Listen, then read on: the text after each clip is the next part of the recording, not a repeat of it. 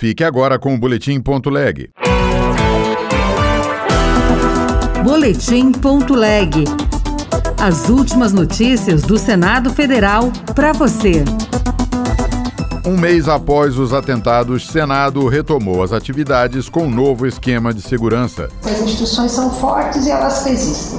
Eu acho que simbolicamente a gente ter recuperado fisicamente tão rápido é também uma resposta a isso. Senadores cobram dos deputados a votação do reajuste da tabela do SUS.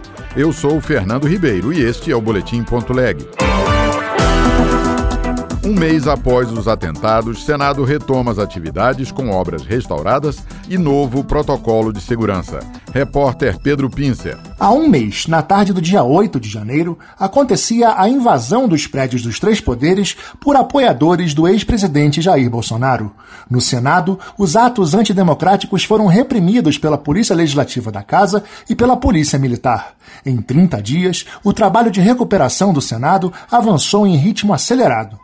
A diretora-geral da casa, Ilana Trombica, disse que ainda sofre com as lembranças, mas apontou que o Senado e as instituições deram uma rápida resposta aos ataques, como forma de mostrar a importância dos papéis institucionais e de reafirmar o compromisso do país com a democracia. Eu acho que isso mostra que as instituições primeiro eram fortes, né? É, que o que se fez ali foi uma violência contra a democracia, mas que as instituições são fortes e elas resistem né? Eu acho que simbolicamente a gente ter recuperado fisicamente tão rápido é também uma resposta a isso.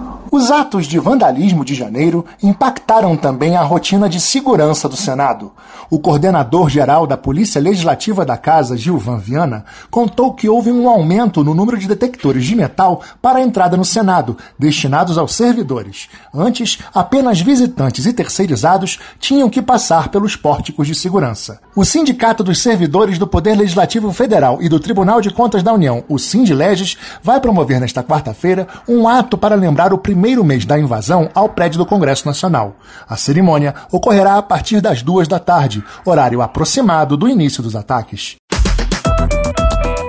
Senadores cobram a votação pelos deputados da revisão anual da tabela de procedimentos, medicamentos, órteses, próteses e materiais especiais do Sistema Único de Saúde. Repórter Bruno Lourenço. A tabela SUS é a referência para que os governos remunerem os prestadores de serviços à saúde pública, sejam eles entidades filantrópicas ou serviços de saúde privados, como hospitais, clínicas e laboratórios. O relator na Comissão de Assuntos Econômicos, Otto Alencar, do PSD da Bahia, defendeu a revisão anual da tabela. Isso proporcionará uma melhor calibragem do equilíbrio econômico financeiro de cada contrato firmado ou repasse devido. A consequência deverá ser ampliação tanto da qualidade quanto da quantidade de serviços prestados à população brasileira. Oriovisto Guimarães, do Podemos do Paraná, apoiou a proposta, mas disse que o ideal seria já fixar valores ou índices para a correção. Ele dá uma uma sensação que vamos corrigir, mas na medida que não, que não estabelece, não crava um valor, ele realmente pode se transformar em letra morta.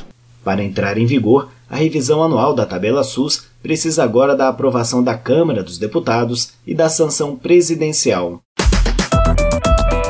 A Comissão de Educação, Cultura e Esporte vai eleger nos próximos dias o presidente para o biênio 2023-2024.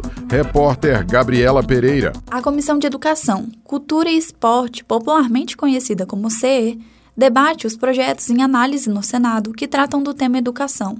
Um exemplo disso é a proposta que regulamenta a prática de educação domiciliar ou homeschooling a comissão já discutiu esse assunto em várias audiências públicas no ano passado e vai continuar o debate em 2023. Além dos temas educacionais, a cultura e o esporte também fazem parte dos debates da comissão.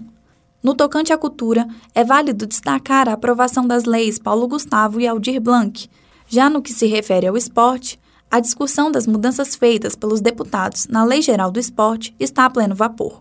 O senador Isalci Lucas, do PSDB do Distrito Federal, destacou a importância da comissão na manutenção do acesso democrático à educação.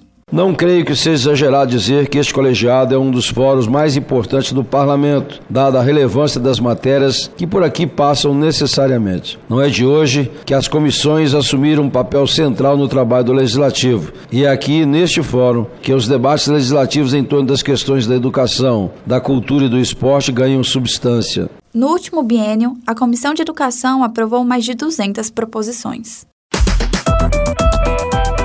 Outras notícias estão disponíveis em senado.leg.br barra rádio. Você ouviu Boletim.leg.